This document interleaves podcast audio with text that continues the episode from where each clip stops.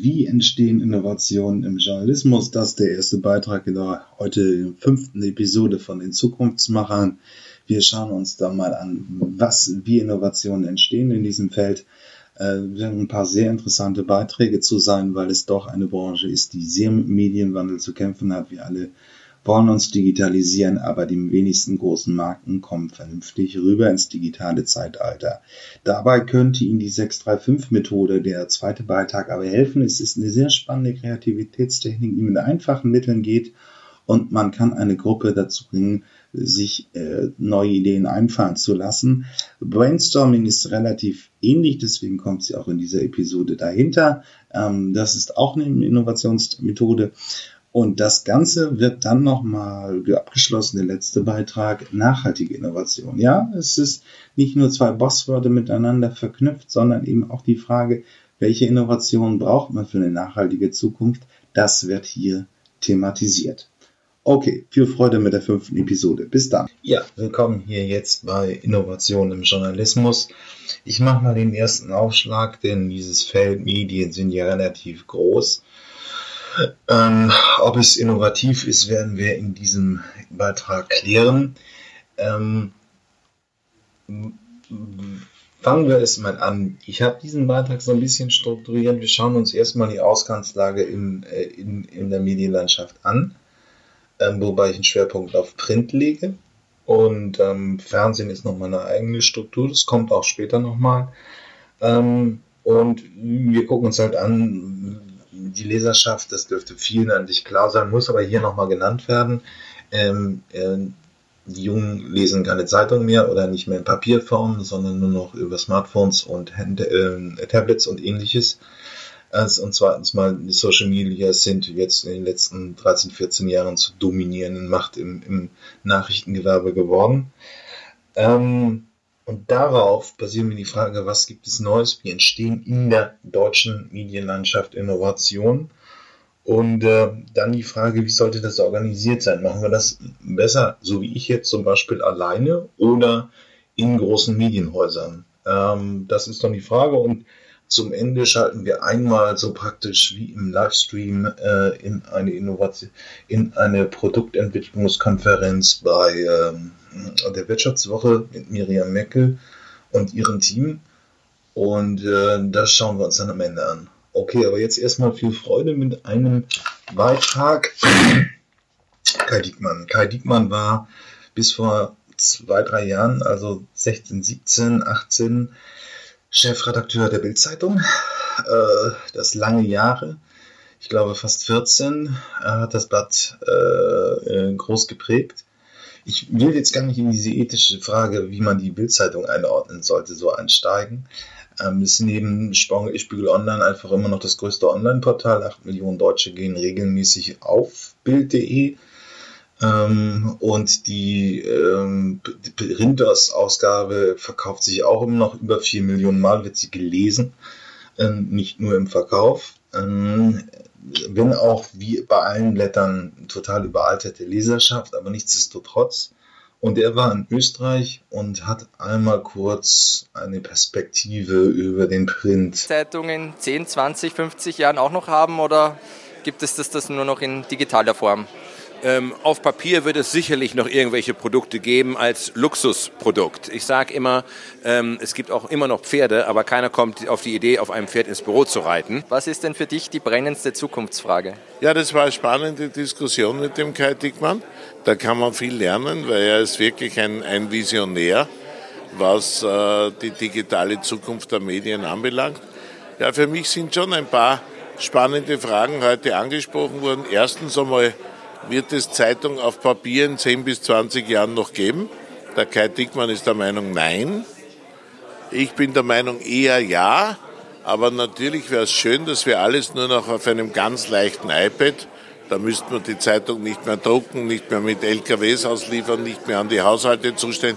Jeder dreht auf in der Früh und hat eine minutenaktuelle Zeitung für sich. Ich glaube, dass das nicht kommen wird. Der Kai Dickmann schwört drauf und sagt, Print und Papier ist out machen wir es kurz mit der Bestandsaufnahme, aber hier kommt nochmal ein ganz interessanter Vortrag, der auch noch vergleichsweise für dieses Themenfeld aktuell ist, vom Januar 2017.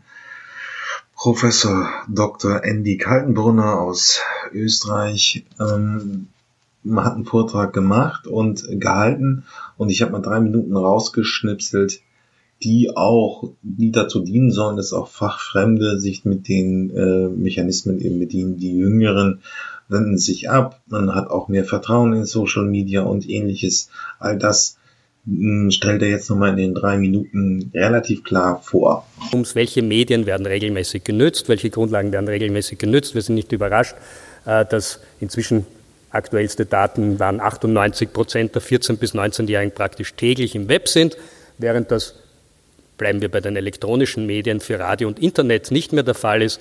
Den Verfall des jungen Publikums im Printbereich, der ist ihnen ohnehin wahrscheinlich geläufig. Äh, wir sehen das auch, äh, Literaturhinweis für alle, die es interessiert, Digital News Report von Oxford Reuters Institute, die in sehr vielen Ländern, aktuell ich glaube in 20, erheben, wo informieren sich die Menschen, wenn es um den Informationsmarkt geht.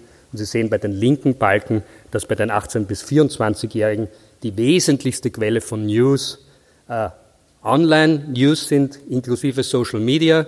Das muss man dann nochmal ausdifferenzieren, während äh, bei der Generation 55 plus, die Alten, ja, äh, TV sozusagen noch immer Leitmedium beim Nachrichtenkonsum ist.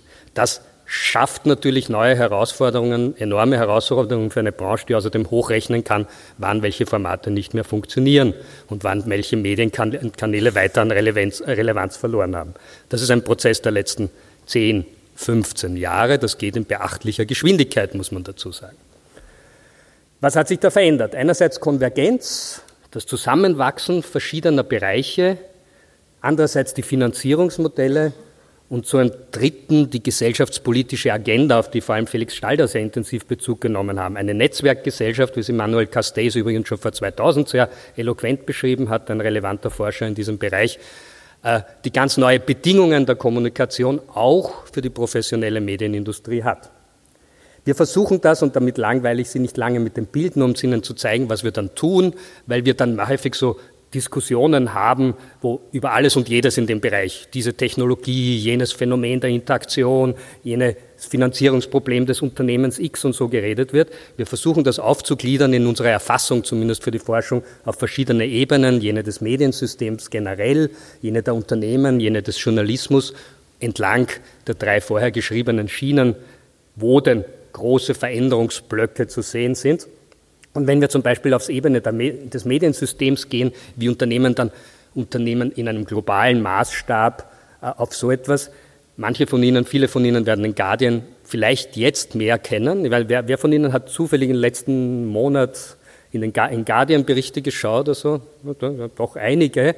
Wahrscheinlich bei, auf dieselbe Frage hätten vor 20 Jahren niemand in dem Raum geantwortet. Man hätte den Guardian gekannt. Aber inzwischen ist der Guardian ein, ein Blatt der Gewerkschaftsbewegung aus Manchester, ja, also mit diesem Zugang eines der weltweit führenden Informationsmedien durch, digital, durch seine digitale Expansion, durch seinen Integrationsprozess in England, durch seine Redaktion in den USA, inzwischen auch in Australien. Also ein weltweites Nachrichtenmedium, auch sehr viel in Investigativjournalismus tätig, wie Sie vielleicht wissen. Ein führendes Nachrichtenmedium. Die schlechte Nachricht ist 2015, letzte Bilanz, betrug, die Bil betrug äh, das Minus dieser weltweiten Organisation noch immer 80 Millionen Pfund dafür, dass man viele Millionen User hat, jeden Tag, die allerdings für den Website-Auftritt und für die News, die sie da beziehen, im Regelfall nichts. So, ähm, jetzt haben wir gelernt, ähm, es, es funktioniert nicht mehr, ähm, die Zeitungen sind überaltert und äh, die Leser im Netz wollen dafür nicht zahlen. Das zwingt solche etablierten Marken wie selbst den Guardian international in die Knie. Ähm, jetzt hören wir uns vor den Medientagen der Friedrich-Ebert-Stiftung noch einmal einen Professor an, der äh, die Gegenstrategie beleuchtet. Also was versuchen Verlage dagegen? Ja, Inhalte eben hinter eine Bezahlschranke zu packen. Die jetzt auch Spiegel, Zeit und wie sie auch alle heißen, langsam aber sicher einführen. Ähm, es wird in, gefühlt auch im letzten Jahr, also zwischen 2018 und 2019 immer mehr. Ähm, Und das hören wir uns jetzt einmal noch kurz an. Es ist eine Minute. Die Informations- und Orientierungsleistung, über die wir vorhin schon gesprochen haben, des Journalismus nichts bezahlen, beklagen sich aber kehr, Handkehr um dafür, dass da eben so viel äh, Bullshit und so viel eben äh, falsches, falsches Newsgetriebe und Sensationalismus gemacht wird. Also ich glaube, da muss auch aus der Perspektive des, der, der Publika, der Nutzer, muss da auch mehr Redlichkeit und Ehrlichkeit her, dass man sagt, also wenn wir Qualität wollen, dann müssen wir auch einsehen, dass das nicht, äh, dass das, das nicht umsonst zu haben ist, dass über was zu bezahlen ist. Also darum bin ich sehr erleichtert, dass sich jetzt nach und nach vorsichtig, aber mh, hm, im, im Trend nach richtig, eine Zeitung nach der anderen ihren Webauftritt nun ja hinter die Bezahlschranke. So, und jetzt erklärt uns mal Matthias Döpfner aus dem Interview, das er mit der Phoenix 2019 geführt hat, das einerseits das Problem ist, dass wir jetzt wissen, dass die Leser im Print komplett überaltert sind. Zweitens, dass sie nicht bereit sind, für die Inhalte auf der Webseite zu zahlen. Drittens, und das erklärt uns Matthias Döpfner jetzt, äh, das Problem, die Machtverschiebung zu den großen Plattformen, Google, Amazon, Facebook und wie sie alle heißen, Twitter zum Teil auch, dass da eben die Nachrichtenproduktion hinläuft so und ähm, immer weniger im klassischen Print stattfinden wird. Und das erklärt er uns nochmal und dann halt eben, ja, wird, bezieht sich jetzt auf das Viso-Video vom äh, Mai 2019, das wurde Europawahl 2019 veröffentlicht worden ist, äh, dass eben auch immer mehr YouTuber, Podcaster an Einfluss an Macht gewinnen, ähm, den man in den, aus den klassischen Medien immer noch vorhält, sie machen keinen richtigen Journalismus.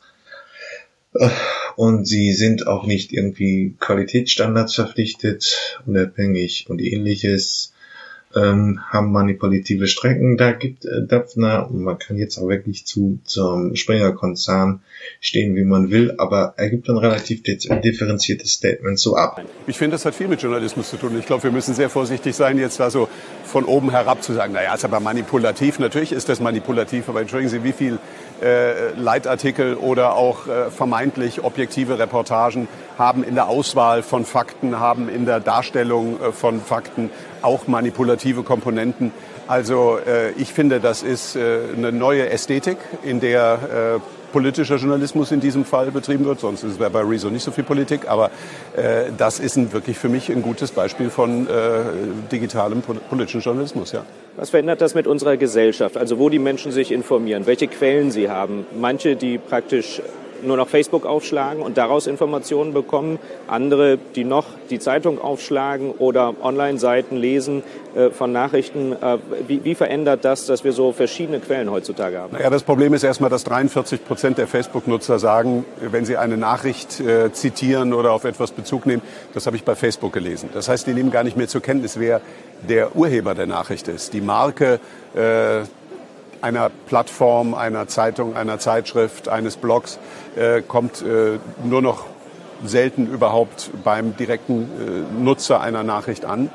Und äh, das ist natürlich eine Herausforderung. Da müssen die äh, Verlage und klassischen journalistischen Marken und alle Urheber von Nachrichten äh, aufpassen, dass sie nicht sozusagen zu den dummen Content-Lieferanten und äh, zu den äh, im Grunde Helfern einer smarten äh, Pipe werden, die äh, diesen Content distribuiert und dann aber auch die Monetarisierung übernimmt. Das ist der große äh, strukturelle Wandel und der hat natürlich auch Einfluss bei den äh, Leserinnen und Lesern.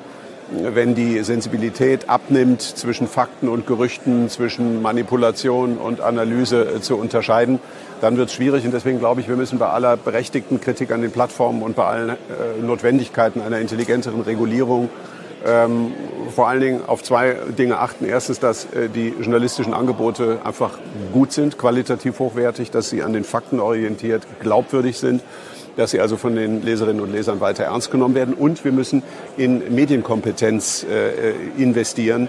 Äh, das kann man an Schulen machen, das kann man an Universitäten machen, das muss auch im Elternhaus stattfinden, äh, dass die Sensibilität das, dafür einfach. Ja, ich habe hier eine Diskussion gefunden, und es ist merkwürdigerweise häufig und was man einfach so im Netz findet, ist irgendwie die Zukunft äh, des Journalismus. Also die ganzen Zukunftsaussagen, Geschäftsmodelle klappen nicht mehr.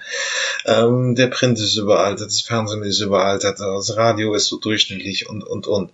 Das findet man viel, aber wo man wirklich um Innovationen redet, also wie kommen neue Medienformate, wie kommen neue Sendungen, wie wird das neu entwickelt, das ist sehr wenig. Ich habe nur gefunden, das hier, das ist von Netzwerk, der Jahresversammlung von Netzwerkrecherche aus dem Jahr 2018. Da sitzen vier junge Journalisten und Journalistinnen äh, und eine Startup-Beraterin herum, die äh, Design Thinking anbietet. Also es ist eine Innovationsmethode, habe ich hier in der Podcast 3 auch schon mal vorgestellt, was das genau ist. Und die unterhalten sich über Innovation und Produktentstehungsprozesse in Medien. Das ist erstmal ein bisschen frappierend. Also ähm, die Notwendigkeit zur Innovation ist erkannt, aber es, sollte auch irgendwie eine Selbstverständlich sein, Selbstverständlichkeit sein in jeder Industrie, dass man sich ab und zu mal was Neues einfallen lassen muss.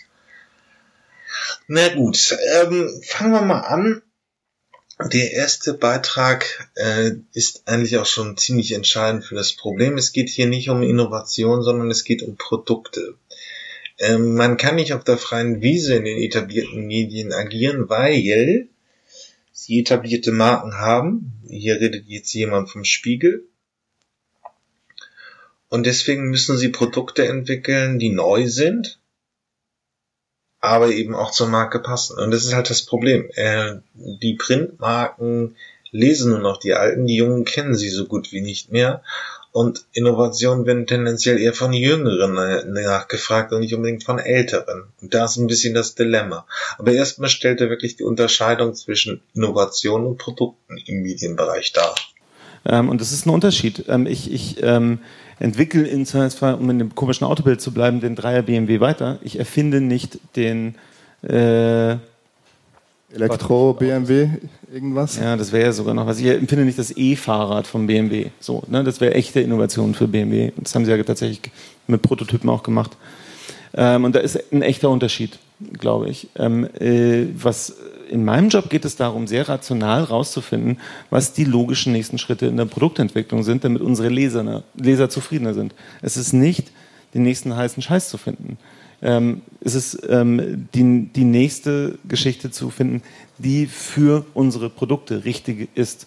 Und das wirtschaftlich zu begründen A, und B, publizistisch zu begründen und das zu vereinen.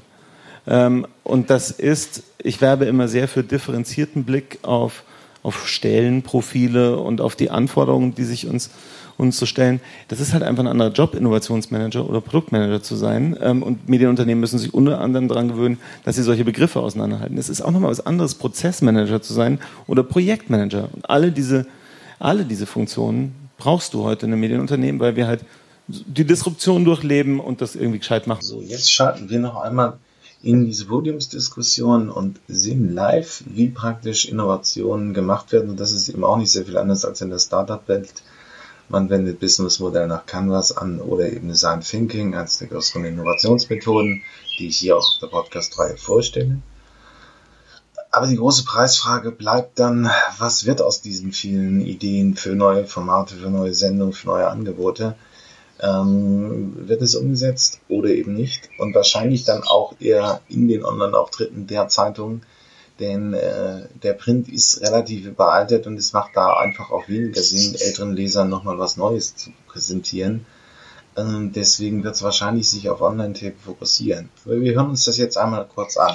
Und du, Lina, du machst ja eigentlich auch Produktentwicklung, aber nochmal in einer ganz anderen Art und Weise. Du unterstützt vor allem sehr viele Startups in der Denke, wie sie Produkte entwickeln können. Ist das dann wie die andere Option zu dem oder siehst du sehr viele Parallelen auch zu ihrer Arbeit? Also ich glaube, die Produktentwicklung an sich funktioniert ähnlich. Wir gehen halt immer vom Nutzer aus und überlegen uns, was kann, was hat der gerade für ein Problem, was kann der gebrauchen. Wir arbeiten im Media Lab Bayern mit Gründern, das heißt, wir helfen äh, Talenten, die eine erste Idee haben, dazu ein Produkt zu entwickeln bis zum Markteinstieg.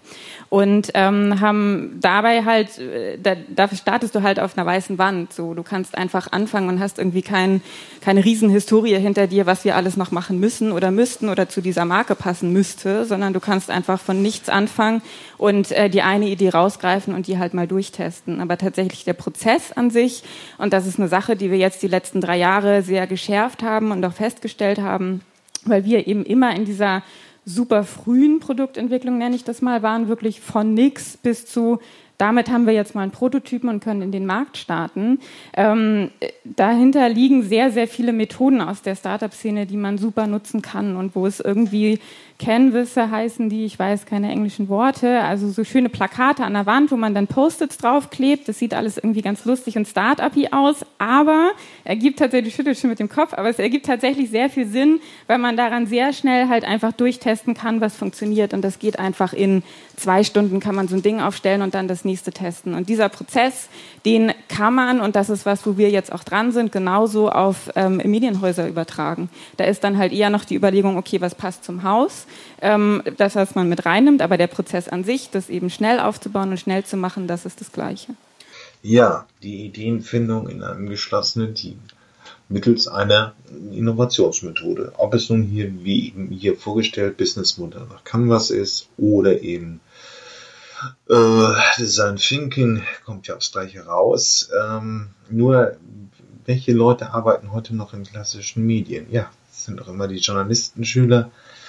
Es ist immer noch das klassische Denken. Seite 3, also für jüngere Hörer, die jetzt hier einen Podcast hören, das ist im Prinzip so ein, ja, da das ist die hierarchisch sehr weit oben stehende Journalismus, wer die Seite 3, also nach den Nachrichtenstrecken bedienen kann. Wer da, wer, wer die Seite 3 schreiben kann, ist in den Häusern einfach irgendetwas. Das bezieht sich so auf die FAZ. Ähm, das ist so das klassische Hierarchiedenken des Journalismus. Wer das macht, äh, der hat es geschafft, wie auch Jürges beim Stern die kennen Jüngere heute zwar nicht mehr, aber das ist noch so dieses klassische Karrieredenken. Alle versuchen es zu werden. Deswegen bewirbt man sich bei den Journalistenschulen, die aberwitzige Ablehnungsraten haben. Ich glaube, das schaffen vier von 100. Bei den Großen, also Deutsche und Henry Nann. Und das bestückt heute eben die, die jungen Generationen. Diese Leute sind bei den jungen Redaktionen in den Medien vertreten.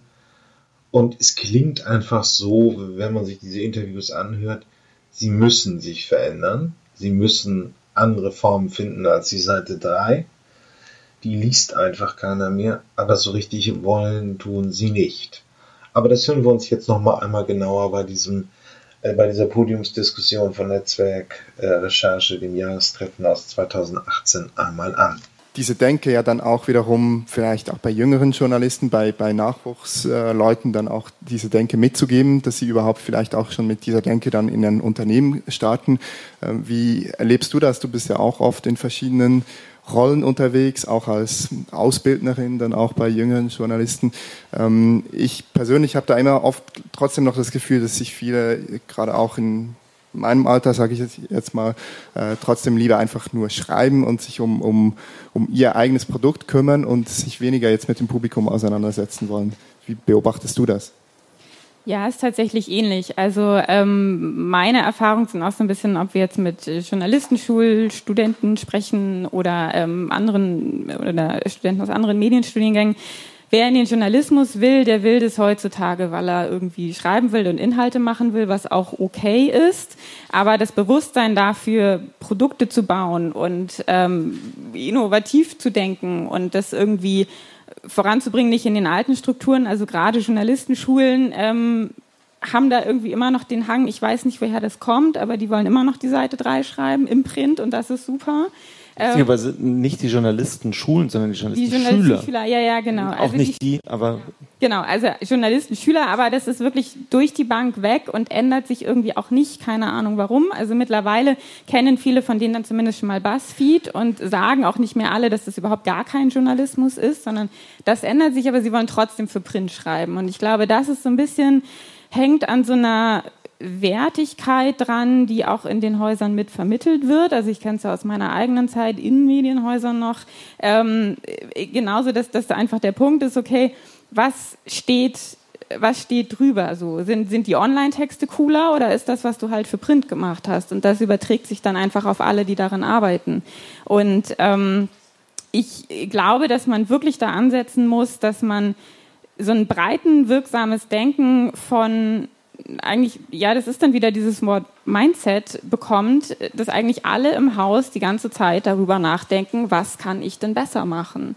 Und wie kann ich das, was ich gerade tue, besser machen? Weil das ist Innovation am Ende. Und wenn das jeder macht, dann entsteht das an verschiedenen Stellen, tatsächlich im Haus. Aber ähm, momentan ist so ein bisschen die Sache, wenn, wenn das Commitment, und das muss halt, das kommt immer von oben, weil wir sehen es, wenn Medienhäuser Chefs haben, die Innovationen super finden und cool finden, dann geht total viel und dann geht alles. Und wenn oben jemand ist, der das irgendwie so mittelinteressant findet und sagt, wenn ich jetzt die 500 Euro in Facebook-Ads werfe, dann ähm, habe ich eigentlich mehr davon, als wenn ich sie in ein Innovationsprojekt stecke, dann passiert halt auch nicht so viel. Und deswegen irgendwie oben ansetzen, aber so, dass man wirklich die, die Masse mitnimmt. Und es gibt ähm, verschiedene äh, Studien oder eine, eine größere von IDEO, das sind so die, ähm, die Design Thinking Gurus, die haben sich mal alle ihre Unternehmen angeschaut, ähm, wann die wirklich innovativ erfolgreich werden. Und das werden sie dann, wenn sie A, in der Breite, wirklich, wenn alle im Unternehmen Methoden kennen, dass die das in so ein Mindset reinbekommen haben, was mache ich eigentlich, wenn ich eine Idee habe? Wie kann ich das dann erstmal für mich klein testen? Und das Zweite ist, wenn Sie tatsächlich mehrere Tests parallel laufen lassen, was halt wirklich alles kleine Projekte sind und was nicht immer das große, wir machen jetzt ähm, oder stecken jetzt, keine Ahnung, 100.000 Euro oder 500.000 Euro da rein und das muss jetzt was werden. Und ähm, ich würde tatsächlich auch Sebastian nochmal zustimmen mit dem ähm, Technologieansatz oder eigentlich eher Trendansatz. Die ganze Branche hat irgendwie immer so den Hang, man hat auf irgendeiner Konferenz Blockchain gehört und jetzt müssen wir was mit Blockchain machen, ob das jetzt Sinn ergibt oder nicht.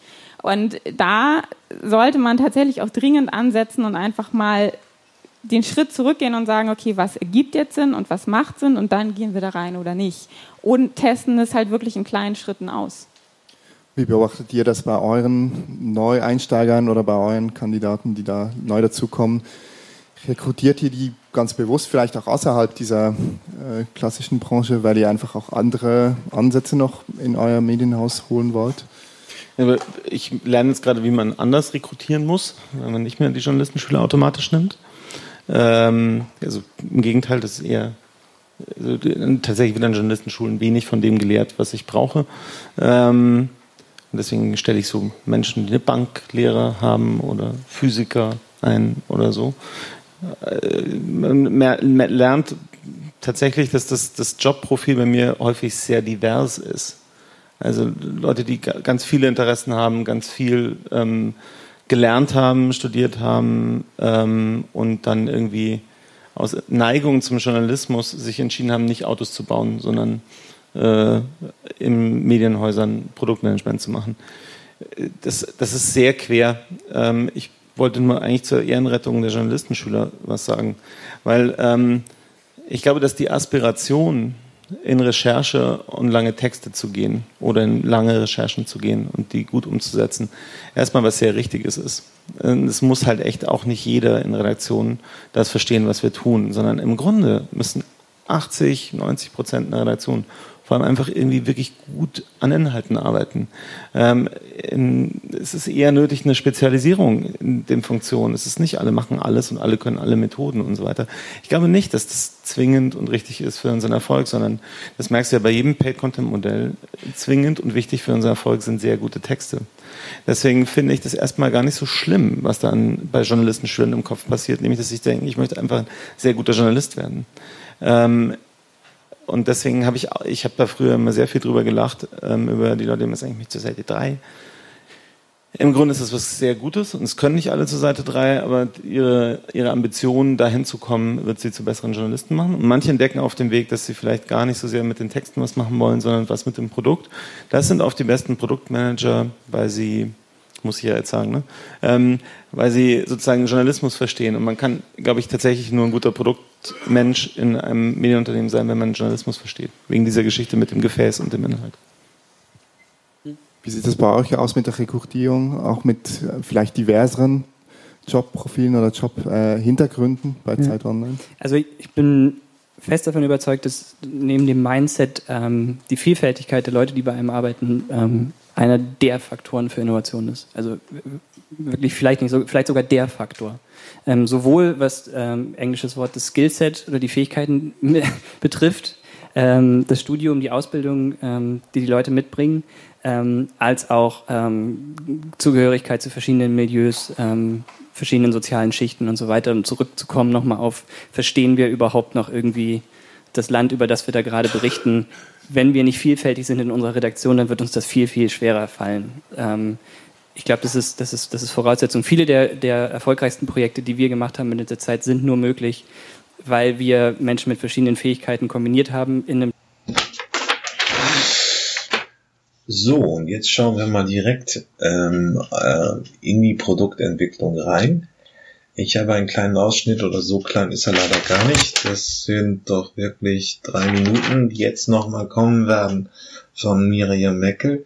Sie ist jetzt Herausgeberin der Wirtschaftswoche und gehört so zur Holz Holzbringschiene. Also das, sind die, das ist im Prinzip der größte Verlag, der sich schwerpunktmäßig mit Wirtschaftsthemen beschäftigt. Handelsblatt gehört auch zu und ähnliches. Und äh, sie blendet einmal rein in so ein Innovationstreffen, eine Produktentwicklung, das Meeting. Ähm, und man sieht eigentlich, das ist auch nur ein paar Leute, die rum um den Tisch sitzen und ein paar Post-its zusammenkleben. Damit steht der erste Produkttyp. Wie gesagt, ist auch eine Ermutung für viele, die sich für Medien interessieren. Da ist die Demokratisierung der Medien schon da. Das kann ein paar Post-its und äh, zusammenkleben und ein Konzept entwickeln kann man selber auch. Dafür muss man nicht bei äh, Handelsblatt oder Wirtschaftswoche arbeiten. Hm, die gute Miriam Mecke ich stelle das Produkt dann nicht vor, weil ich hier jetzt auch nicht kostenlos Werbung für Holzbrückenprodukte äh, machen will, aber im Prinzip ist es einfach nur so mal eine Einblendung von verschiedenen Perspektiven und dann wird eine Medienplattform entwickelt. Ähm, ja, kann man nochmal so sehen, also wie die Großkopferten im Journalismus äh, daran gehen. Es ist heute eben auch im digitalen Zeitalter nicht mehr viel mehr als das, was man so selber auch kann. Okay, bis gleich. An mhm. was muss man bei so einem Prozess kreativ denken? Okay. Ja, ich glaube, das Wichtigste ist am Anfang zu klären, so was ist die Seele von dem Ganzen? Ähm, was ist der Charakter? Wie muss sich das anfühlen? Ähm, was für, ein, für, eine Art von Marke setzt man da neu in den Markt? Das heißt, wir haben uns am Anfang damit äh, viel, äh, viel damit beschäftigt, ähm, an wen möchten wir überhaupt erreichen? Ähm, ausgehend von der Kernidee, von dem, äh, was dort an, an Lücke am Markt wahrgenommen wurde und was dort an, an Erzählimpetus aus der Redaktion herauskam. Haben wir dann einfach geschaut, wen wollen wir da erreichen? Wie müssen wir die erreichen? Ähm, was, äh, was bedeutet denen das Thema? Ähm, und dann natürlich darüber gesprochen, wie muss sich das anfühlen? Was ist der Charakter? Wie erreicht man das in den Geschichten? Wie muss erzählt werden? Wie muss es aufbereitet sein? Wie muss der Rhythmus sein? Und all das, was so äh, in einem Heft eigentlich äh, stattfindet. Ähm, aber eben immer auch, auch aus der Sicht der Marke. Ne? Man setzt ja ein neues Geschöpf in diese äh, äh, Magazinlandschaft und ich glaube, da muss man sich mehr äh, darüber Gedanken machen, als einfach nur gute Texte zu schreiben. Jetzt hat der Christian die ganze Zeit von einem Heft geredet. Wir müssen aber natürlich dabei berücksichtigen, dass wir mehr machen als ein Heft, weil das äh, Print-Thema ist ja, ist ja wahnsinnig wichtig immer noch und das wollen wir auch behalten, weil es schön ist. Aber wir wollen es noch ganz anders anfangen. Wir wollen nämlich so anfangen, dass wir Ende Juni mit einer großen Veranstaltung in Berlin äh, zum Thema künstliche Intelligenz, der Mensch und die Maschine und die Moral zwischen beiden anfangen. Und dann wird es auch noch mehr geben. Es wird einen Podcast geben, es wird einen Newsletter geben und es wird dann eben das Magazin geben, zu dem wir jetzt noch ein bisschen was verraten das aber auch nicht nur gedruckt kommen wird, aber auch gedruckt kommen wird, äh, vierteljährlich, sondern was eben natürlich auch digital als App ähm, bei jedem, der Lust hat äh, zu lesen, ankommen wird. Also das ist eine andere Reihenfolge, als wir üblicherweise in der Medienlandschaft gedacht haben. Wir fangen nicht einfach mit einem gedruckten Erzeugnis an, um es mal so zu sagen, sondern wir fangen mit Live an, mit der Begegnung, mit der Erklärung, mit der direkten Erfahrung eines Themas. Jetzt haben wir schon über die Kanäle und die Formate was gehört, über den Prozess was gehört, über des, den Grundgedanken auch. Der Viewer namens Kubilai hat schon Kryptogeld und Blockchain direkt als Thema angebracht. Sven, auf was für Themen können wir uns dann eigentlich noch freuen? An was äh, denken wir hier so in der Redaktion von diesem neuen Produkt? Ich glaube, Kryptogeld und Block, vor allen Dingen Blockchain äh, in den vielen verschiedenen Facetten, ähm, wie sie gerade ähm, in der Wirtschaft durchsickert sind, auf jeden Fall ein oder zwei Schwerpunktthemen, ähm, über, mit denen wir uns beschäftigen. Darüber hinaus natürlich alles, was ähm, im weiteren Sinne Digitalisierung nicht technologisch, sondern auch als gesellschaftliches, als Querschnittsthema versteht, wird ein, ähm, wird ein Thema sein, wie es Staat und, und Gesellschaft verändert, aber eben auch ganz besonders, wie die äh, Digitalisierung Menschen und unsere Art der Selbstorganisation, unseren Alltag ähm, prägen und verändern wird. Also wie kann ich ähm, digitale Technologie, technologischen Fortschritt auch für mich ganz persönlich nutzen, um besser gelaunt und äh, besser ausgestattet durch den Alltag zu kommen. Das sind so die drei großen Themenbereiche, mit denen wir uns beschäftigen wollen. Sehr schön. Wenn ihr noch Fragen zu den Themen habt, zum Prozess habt, ihr habt jetzt ein ganzes Team vor euch, ihr könnt euch noch ein paar Fragen stellen. Ihr könnt uns auch gerne Ideen zuschicken an Themen. Wir sind noch einige Monate an diesem Produkt äh, am Arbeiten. Miriam, wann genau geht es los? Jahrzehnte noch. Jahrzehnte. Miriam, sag noch mal genau, wann es losgeht. Ab wann dürfen wir was erwarten? Worauf dürfen sich unsere Viewer... Ja, der Wettbewerbsvorteil ist halt eben dahin. Also man braucht heute keine großen Drucker, äh, Druckereien mehr, um zu podcasten, um YouTube-Videos einzustellen und ähm, Print zu drucken. Ähm, da machen einem die großen amerikanischen Plattformen erzeugen dann eine ziemliche Waffengleichheit mit den etablierten Marken, die eigentlich nur noch ihren Markenwert haben. Also man erwartet eben, dass der Spiegel sauber recherchiert. Ob es immer tut, ist eine andere Frage. Gerade dieses Jahr war ja Relotius ein Thema. Ähm, aber man hat einfach gesehen, die Demokratie, äh, das ist relativ demokratisch. Man kann selber auf ein paar Ideen kommen und es selber zu entwickeln. Klar bleibt eben auch die Aussagen, es, ist, es wird immer digitaler. Ob es nun wirklich vollständig der Print ähm, verschwindet, ist nur eine andere Frage. Aber es sind nur noch Nischenprodukte, für die der Print überhaupt irgendeinen Sinn macht. Äh, das heißt, es wird alles digitaler und damit sind die Chancen für viele gleich. Mal sehen, ob sich der etablierte Journalismus dann noch hinausretten kann. Ich meine, es sind immer noch auch 8 Millionen, die auf der Spiegel Online-Seite jeden Tag sind. Das stärkste Magazin und stärkste Webseite im gesamten deutschsprachigen Raum. Ähm, mal sehen, ob sie das auch in geeignete Innovationen münden. Aber wir haben jetzt einmal so den Grundmechanismus gelernt. Der Print steht mit dem Rücken an der Wand, überaltert und es werden immer weniger. Das sind vielleicht noch 10, 15 Jahre. Das heißt, die Digitalisierung kommt in dem Feld auch. Wer braucht, baut da jetzt neue digitale Produkte hinein? Man wird es sehen. Okay, bis gleich. So, mit meiner Vorstellung äh, der Kreativitätstechniken geht's jetzt weiter. Nochmal ein sehr einfaches Verfahren, äh, die 635-Methode. Jetzt hier vorgestellt von einem Infofilm der Universität in Halle. So, für Anstieg reicht das erstmal. Wir hören uns jetzt erstmal die Methode an. In diesem Video geht es um die Methode 635. Die 635-Methode ist eine Kreativitätstechnik, die der Ideenfindung dient. Dabei schreiben sechs Teilnehmende jeweils drei Ideen in fünf Minuten auf. Im Detail läuft die Methode wie folgt ab. Sechs Studierende sitzen an einem Tisch. Es wird eine Problemstellung vorgegeben.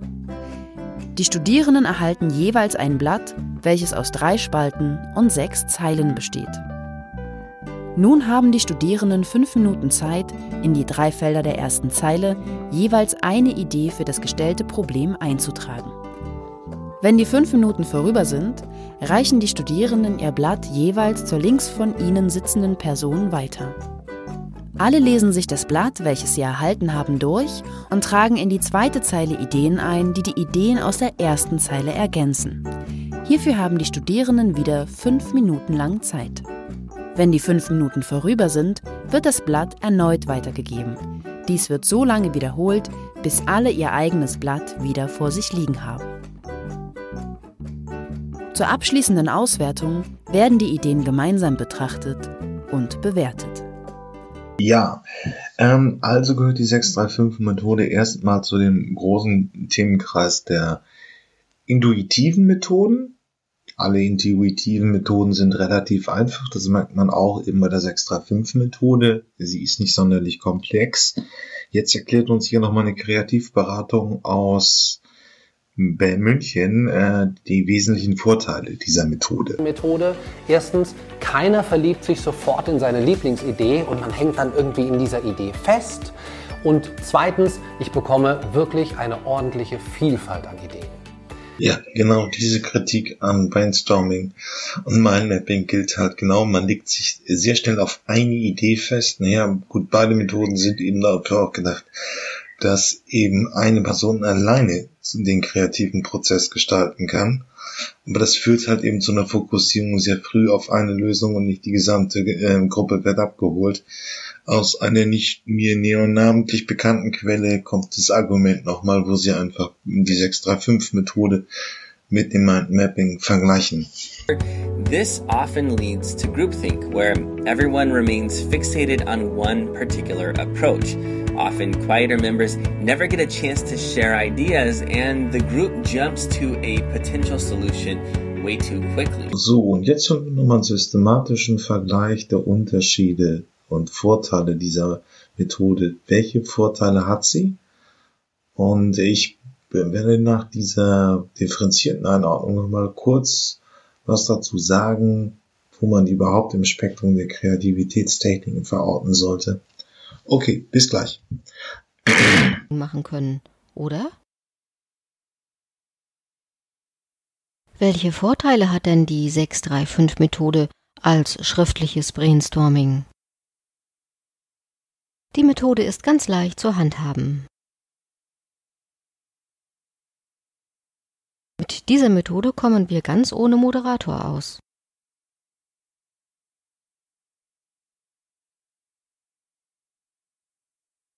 Der Urheber einer Idee bleibt erkennbar.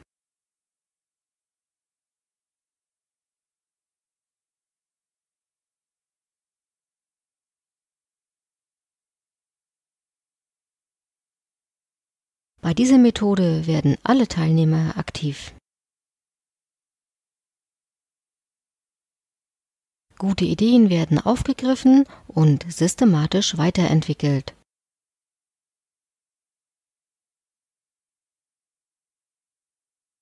Durch die schriftliche Form wird eine vorzeitige Diskussion unmöglich. Durch die unterschiedlichen Kompetenzen der Teilnehmer entstehen innovative Ideen. Gibt es auch Nachteile? Das Zeitlimit in einer Runde verursacht Stress bei der Ideenfindung. Es fällt nicht immer leicht, eine Idee kurz und knapp zu beschreiben.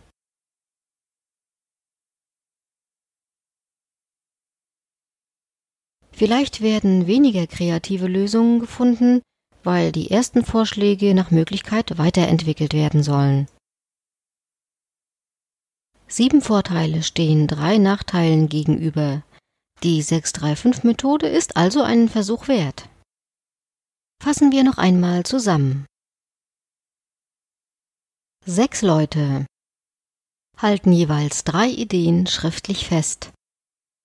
Jeder hat für seine drei Ideen pro Runde circa fünf Minuten Zeit.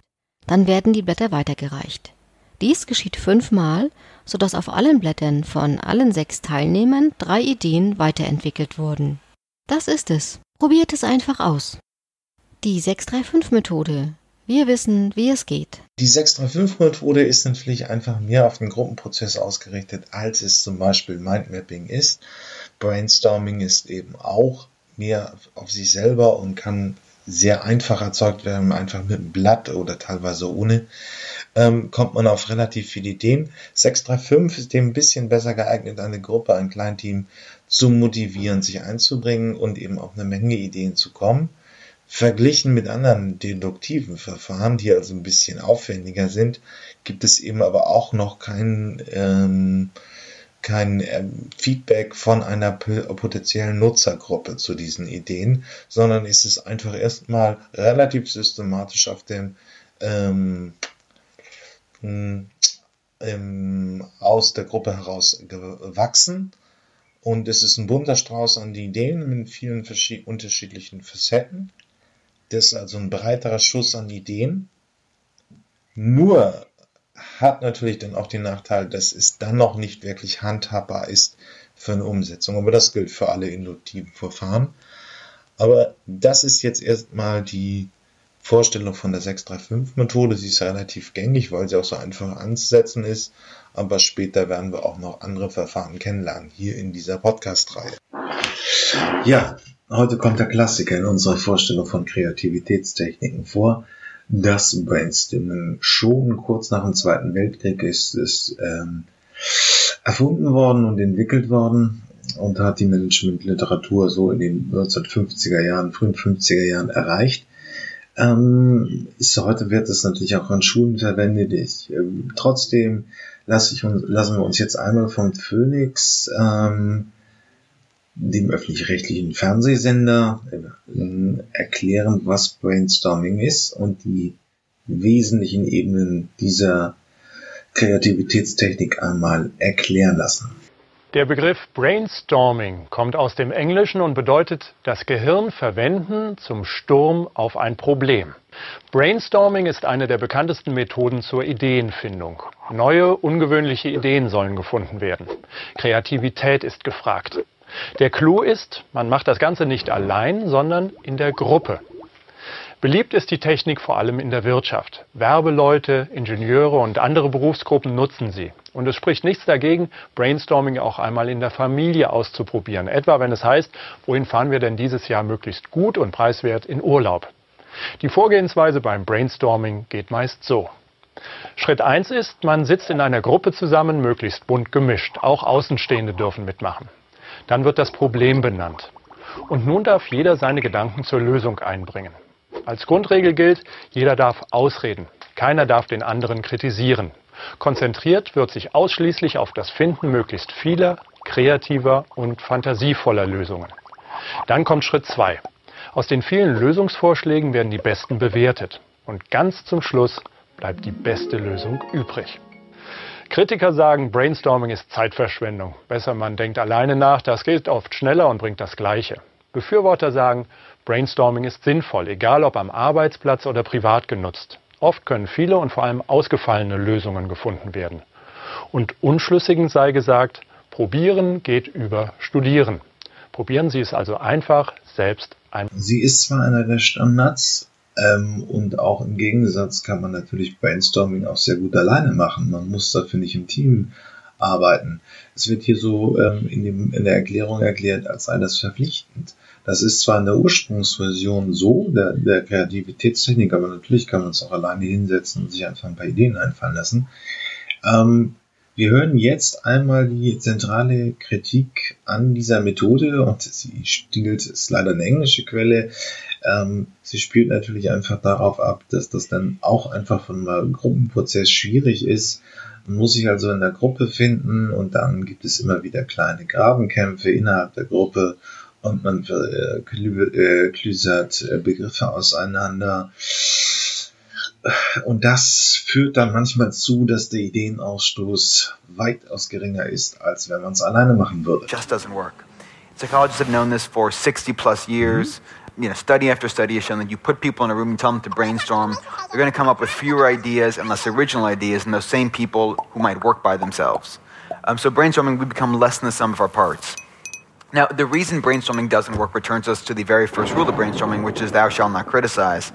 Because as studies by Charlotte Namath have shown, groups that engage in what she calls debate and dissent, where they are encouraged to engage in constructive criticism, they come up with anywhere between 25 to 40% more ideas, and those ideas are rated as much more original. And that's because when we don't criticize each other, when we all just pretend every idea is a good idea, we tend to float on the superficial surface of the imagination. And our free associations left to their own devices are not that interesting. So if I ask you to free associate on blue, I can predict with a high degree of accuracy that your first answer will be green, followed by ocean, sky. Then things get a little more complicated, but you may say, you know, Joni Mitchell or Miles Davis or jeans or Smurfs, but, but nothing too profound or surprising. Um, and that's because our free associations are bound by language, and language is full of cliches. Now, the way we get past those cliches is to engage in criticism. You know, that is what surprises us, that's what invigorates us, that's what wakes us up. It means we're really paying attention to the ideas of other people. It forces us to dig a little bit deeper, and that's when things get interesting. Ein weiteres Problem bei der Kreativitätstechnik, es wird ja auch fast überall verwendet, ähm, ist, dass natürlich am Ende ein großer bunter Strauß an Ideen bei rauskommt. Es ist wirklich auch wirklich sehr interessant, wie viel, äh, man fühlt sich da irgendwie nach leer, weil man einfach alles, was im Kopf ist, einmal runtergeschrieben hat. Aber das muss dann auch nochmal strukturiert werden. Ähm, naja, 2019 haben wir natürlich ein Smartboard. Ich habe hier ein Tutorial bei, äh, bei YouTube gefunden. Da verwenden die praktisch ähm, einen Rechner, so dass man die Begriffe sinnvoll zusammengruppiert.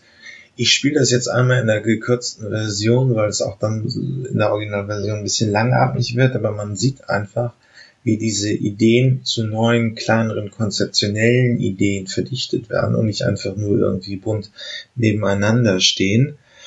Das kann man eben heute mit einem Smartboard machen. Es gibt aber auch ganz normale Papiermöglichkeit, auf gutem alten Papier das zu machen. Ähm, aber das äh, ist hier einfach mit dem Smartboard gemacht und wir schauen uns das einfach an, wie der wichtige letzte Schritt ist, nämlich die Strukturierung dieses bunten Straußes an Ideen. Und die werden jetzt auch in solche Boxen gesteckt und zwar ganz einfach, indem ich sie eingreise.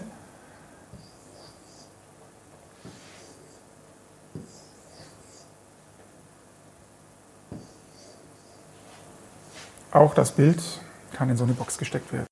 So, und diese Boxen kann ich natürlich auch wieder entsprechend anordnen, vergrößern, verkleinern und kann jetzt mehr als nur ein Brainstorming machen. Ich kann das Ganze gleich strukturieren und eben auch zusammenfügen. Und vielleicht gibt es da Begriffe, die zusammengehören. Zum Beispiel passt dieses Bild hier, dieses bunte, recht gut zur Diversität. Dann setze ich das darüber und verbinde das miteinander und dann sind die beiden sozusagen verbunden und auch beim Wegschieben, Entschuldigung,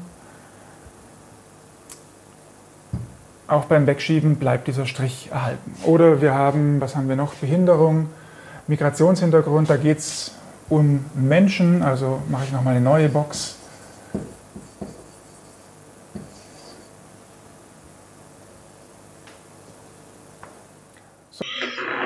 So, jetzt haben wir ja hier beim den Zukunftsmachern eine weitere Kreativitätstechnik einmal kurz vorgestellt. Ich habe es ein bisschen kompakter gemacht, denn vielen dürfte Brainstorming einfach bekannt sein. Es ist ja auch eine der bekanntesten Kreativitätstechniken, die man so kennt. Aber wie gesagt, es sind halt zwei Schwierigkeiten. Einerseits hängt es dann doch von der Gruppensituation ab, auch wenn die Prämisse, es wird, die Ideen werden nicht kritisiert. Und zweitens mal muss am Ende aus diesem bunten Strauß aus Ideen auch nochmal eine sehr schlaue Strukturierung entstehen, sonst ist es halt nur ein bunter Strauß an Ideen und bringt einen nicht wirklich weiter. So, machen wir mal eine Annäherung an das Thema Nachhaltigkeit. Ist ja in aller Munde wegen Fridays for Future. Und natürlich soll und kann dieser Podcast nicht an dem Thema vorbeigehen. Ich finde sogar auch einen massiven Schwerpunkt drauflegen, weil ich selber mal den Studienschwerpunkt Umweltökonomie belegt habe und ist natürlich auch ein wahnsinnig wichtiges und interessantes Thema ist. Aber wir fangen heute mal ganz klein an. Ähm, das ist im Prinzip nur eine definitorische Sache. Ähm, schauen wir uns einmal an, wir haben ja hier in dieser Podcast-Reihe uns schon mal mit Design Thinking beschäftigt. Und äh, das machen wir jetzt nochmal mit dem Schwerpunkt auf Nachhaltigkeit. Zuerst frischen wir erstmal auf, was nochmal, was war nochmal Design Thinking in überschaubaren 60 Sekunden. Wenn Sie sich fragen, was Design Thinking genau ist, zum Glück haben wir 60 Sekunden, um es Ihnen zu erklären. Design Thinking bildet eine Brücke zwischen Kunden und Unternehmen. Normalerweise produzieren Unternehmen Dinge, die sie technisch herstellen können. Dann versuchen sie diese zu verkaufen. Hm? Mit Design Thinking versucht das Unternehmen zuerst die wahren Bedürfnisse ihrer Nutzer zu finden. Dann schaffen sie etwas, das die Kunden wirklich brauchen. In welcher Form auch immer. Und das geht dann so. Schritt 1.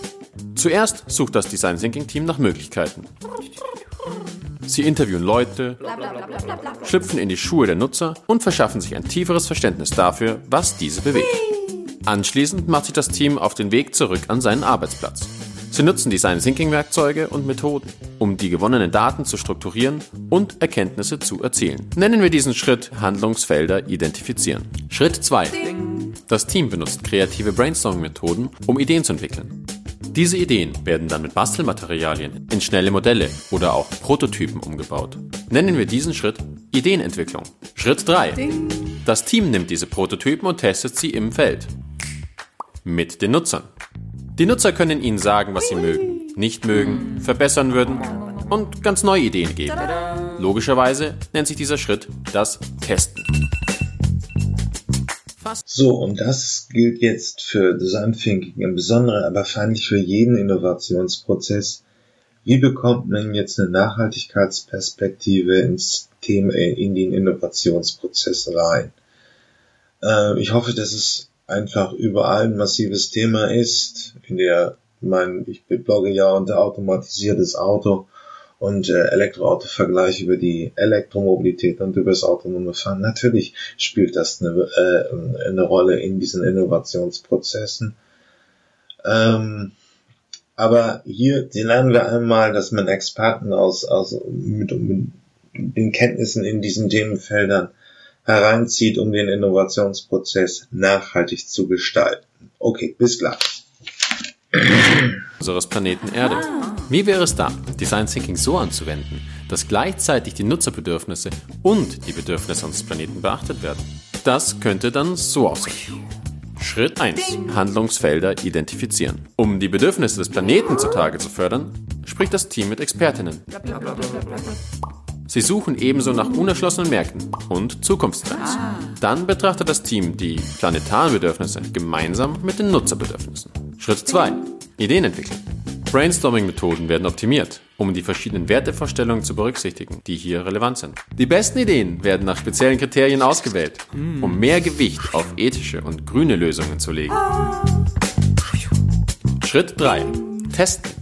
Während wir über die Bedürfnisse des Planeten nachdenken, sollten wir natürlich nicht die Bedürfnisse der Nutzer vergessen. Sie gehen Hand in Hand.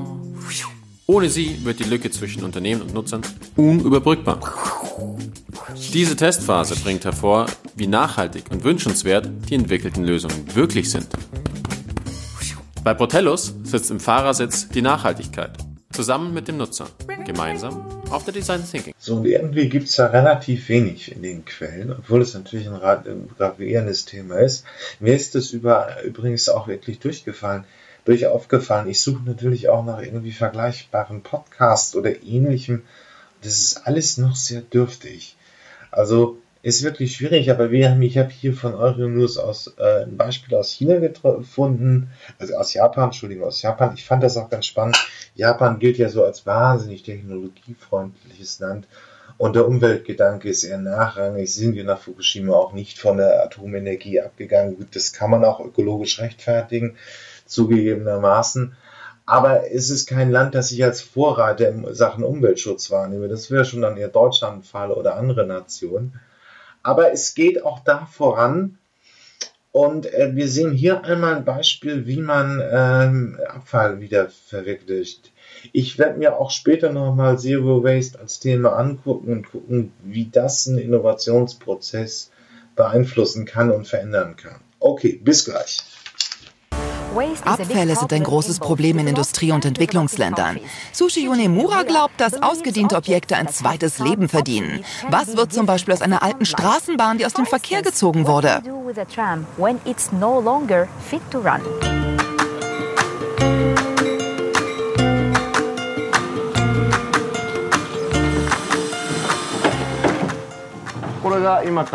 Das ist eine Tram, die ihren Dienst hinter sich hat. Dennoch enthält sie viele Dinge, die recycelt und wiederverwendet werden können. Das Remember Project ist Teil der japanischen 3R Recycling-Initiative, die zur Wiederverwertung und Abfallvermeidung anregt. Sushi Yonomura kam auf die Idee, die alte Bahn in Einzelteile zu zerlegen. Für Liebhaber auch eine Art Souvenir. Spirituelles Recycling nennt er sein Konzept. Wir wollen einen Kreislauf schaffen, bei dem die Einnahmen aus dem Verkauf der Tramprodukte in gemeinnützige Aktivitäten oder die Reparatur alter Trams und Züge fließen. Die Projektentwickler glauben, dass ihre Idee auch anderswo auf der Welt, beispielsweise in Europa, auf Nachahmer stoßen dürfte.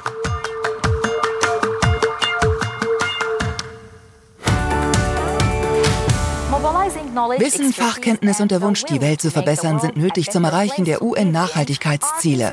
Um mehr über Japans Strategie zu erfahren, sprechen wir jetzt mit Megumi Ishizuka, stellvertretende Leiterin von Global Corporation in Japan.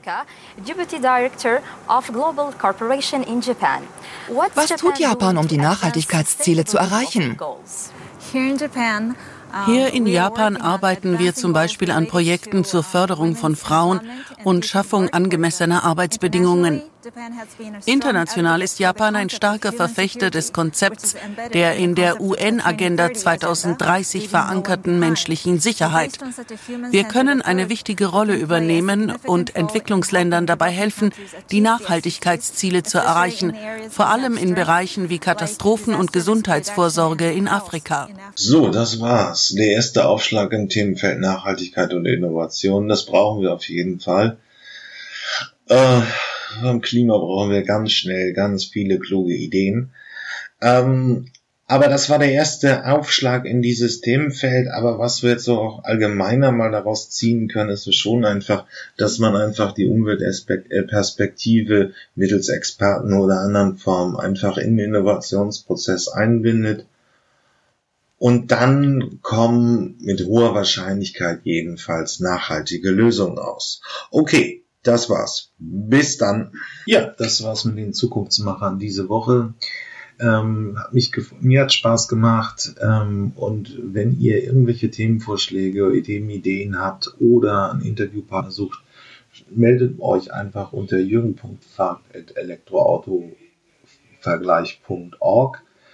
Ähm, sonst bewertet mich gut, das wäre nett. Äh, und bis zum nächsten Mal. Tschüss.